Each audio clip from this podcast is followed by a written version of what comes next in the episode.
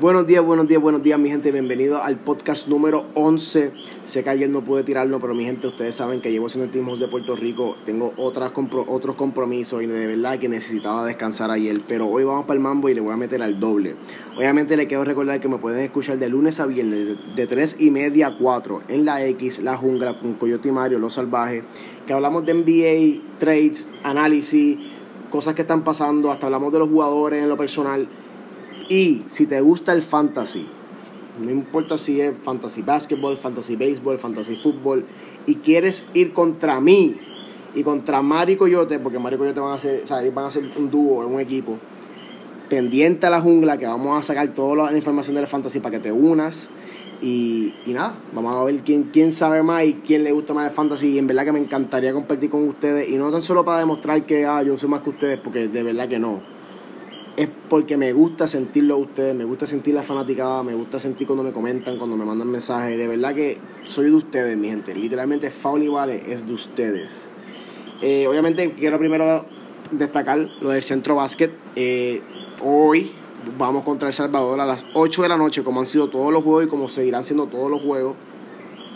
Eh, estamos 2-0 invictos. El primer juego le ganamos a, Bahamas por 5 y el segundo juego le ganamos a las Islas Vírgenes por 35.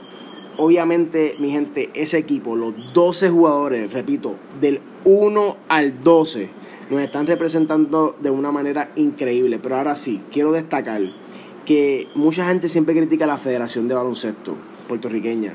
Mucha gente siempre tiene una crítica para cómo Puerto Rico hace las cosas. Y yo les tengo que decir que yo estos días he visto el behind the scenes de lo que está pasando, de lo que pasa cada federación, mi gente, porque si comparamos a Puerto Rico con las otras federaciones de otros países, confía mi gente que Puerto Rico lo está haciendo súper bien, de la, obviamente desde el mando de Jun Ramos a todos sus empleados por, por debajo, al coaching staff, a todos los entrenadores, los terapeutas, los doctores, mi gente, les tengo que decir que el equipo de la Federación de Baloncesto de Puerto Rico, femenino y masculino, ese grupo es increíble, mi gente. De verdad que no me cabe duda el, el por qué estamos pasando por una generación borica, boricua de baloncesto bien, bien, bien demente. O sea, con mucho talento, muchas oportunidades. Tenemos muchos jugadores que nacieron aquí, que son de aquí y que han tenido oportunidad de salir afuera a jugar a Estados Unidos.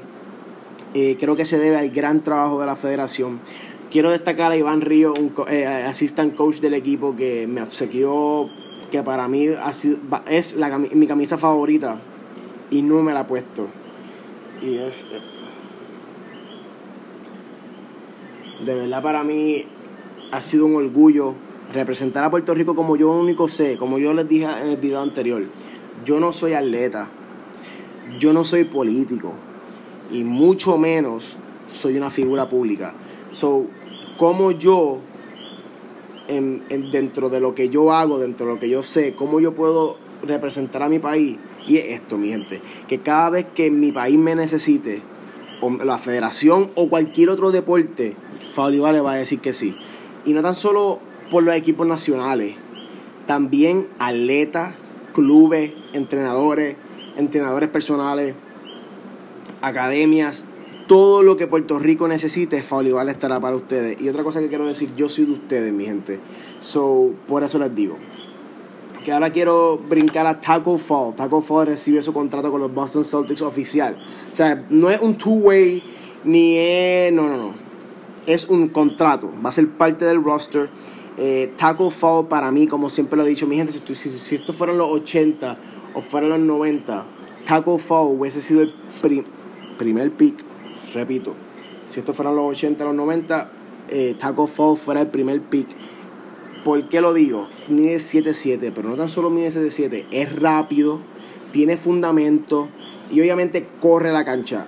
Ahora bien, es lento en el sentido de que no un DeAndre Jordan que tú lo vas a ver corriendo de arriba abajo, haciendo alley-oop, sin un brinco brutal, pero sí tiene fundamento, defiende muy bien el aro, puede puede molestar en el perímetro. Tampoco voy a decir que puede defender el perímetro, pero puede molestar en el perímetro.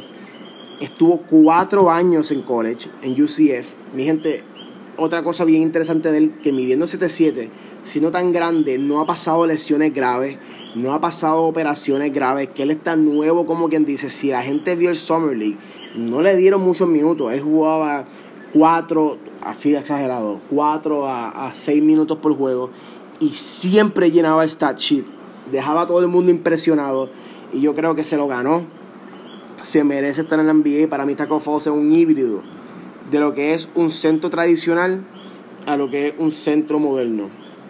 Creo que si tú juntas un centro tradicional y un centro moderno y le añades un poquito de más pulgada, sale Taco Fall. 7-7 nuevos centros de los Boston Celtics. Obviamente hay que ver cómo Brad Stevens lo pone en el sistema porque si nos dejamos llevar por el sistema de él, que obviamente Jalen Brown, Jason Tatum, Gordon Hayward, eh, Marcus Smart eh, y Kemba Walker, eh, creo que obviamente pues, Taco Fall no va a tener muchos minutos, ya que no cae en ese sistema. Pero estaría bien de mente ver esos pick, ese, ese pick and roll game de Kemba Walker y Taco Fall. Para mí que tremenda adquisición de los Celtics. Los New York Mets. Yo creo que los New York Mets están pasando por lo que pasaron los Mariners hace poco. Y qué interesante que cuando los Mariners lo pasaron, el closer era Edwin Díaz y terminó los Mets. Y ahora los Mets aparentemente quieren cambiar a todo el equipo. Y, tienen, y pusieron disponible a Noah Syndergaard y pusieron disponible a Edwin Díaz, mi gente. Sugar Díaz, creo que si Sugar Díaz está en el trade deadline, o sea, en el trade deadline creo que lo van a cambiar. Y si lo cambian, me encantaría, me encantaría ver a, a Sugar Díaz en un equipo que puede contender para el campeonato. Para mí es de los mejores closers de toda la liga, liga americana y liga nacional. Este año no ha sido el mejor año del pero tenemos que, que, tengo que destacar que recuerden que el año pasado él dominó la liga americana. O sea, cuando digo dominó, bueno, ganó el Closer of the Year, pero el Reliever of the Year, pero, pero dominó. ¿Qué pasa? Obviamente los ajustes, mi gente, los ajustes. Por eso es que a veces ustedes ven que un rookie en cualquier deporte, a lo mejor tiene un rookie year sumamente brutal, y entonces en el segundo año baja un poco los números, cuando uno pensaría que en su segundo año mejoraría. ¿Y, qué, y por qué? Porque ya lo velan. Ya, ya cuando el, el otro equipo hace el, el, report, el scouting report, tú, el, jugador sale en el scouting report. Cuando tú eres rookie o cuando tú no eres desconocido, a veces ni hablan, ni hablan de ti e impresionas. Y eso yo creo que es lo que está pasando con, con Edwin Díaz, con Sugar Díaz, que obviamente el año pasado dominó porque mucha gente sabía que estaba duro, pero no tan duro. Y ahora este año, pues ya saben lo que viene, ya saben sus picheos, ya le han hecho el scouting. Y, pero con todo y eso, sigue siendo el mejor reliever para mí de grandes ligas. Y me gustaría verlo si lo cambian, si lo cambian. Me gustaría verlo en un equipo que, que contiene para el campeonato como los Minnesota Twins, eh, los New York Yankees, eh, los mismos los mismos San Francisco Giants que están haciendo un run ahora mismo increíble. Los mismos, aunque obviamente los Dodgers tienen a Jansen, pero no importa, los mismos Dodgers. A lo que voy es que me encantaría ver a Schubert Díaz un equipo contendor. Eh, Kawhi Leonard eh, dijo, yo, yo me acuerdo cuando yo puse el post aquí, que Kawhi Leonard estaba entre solamente Raptors y Lakers. Y él le preguntaron sobre eso y aparentemente yo estábamos bien. Todo el mundo que puso eso estaba bien. Lo que pasa es que los otros equipos lo querían firmar prometiéndole ya el roster que tenían. O sea, obviamente a Kawhi Leonard y los Lakers se prometían a hacer un trío con LeBron James y, y, Anthony Davis. Y en los Raptors pues, le prometían ser la estrella de los Raptors, la cara de los Raptors. O sea, la persona más famosa en todo Toronto. Pero ¿qué pasa? Los Clippers fueron el único equipo que se atrevieron a decirle con quién tú quieres jugar. Y él dijo que cuando los Clippers le dijeron que tenía una oportunidad de coger a Paul George, no lo pensó dos veces y por eso fue que escogió los Clippers. Y es por Paul George, mi gente. Aparentemente, él le gusta más jugar con Paul George. O sea, le gustó más la idea de jugar con Paul George que jugar con LeBron James, Anthony Davis o jugar los Raptors. Increíble. Y para terminar, Zion Williamson, mi gente, ha roto récord y no jugó ni un solo juego de NBA. Increíble. O sea, desde high school creando un hype en Duke llenando los estadios. Me acuerdo que Duke nunca ha vendido tantas taquillas como vendieron el año pasado. Rompió el récord en Duke. Es drafteado primer pick. Rompe el récord de camisas vendidas como un rookie. Y ahora firma el rookie deal más caro en la historia. De verdad que Sam Williamson es increíble. Hay que ver cómo lo hace. No ha jugado todavía un juego de NBA y ya tiene toda esa presión encima. Nos vemos mañana, mi gente. Gracias.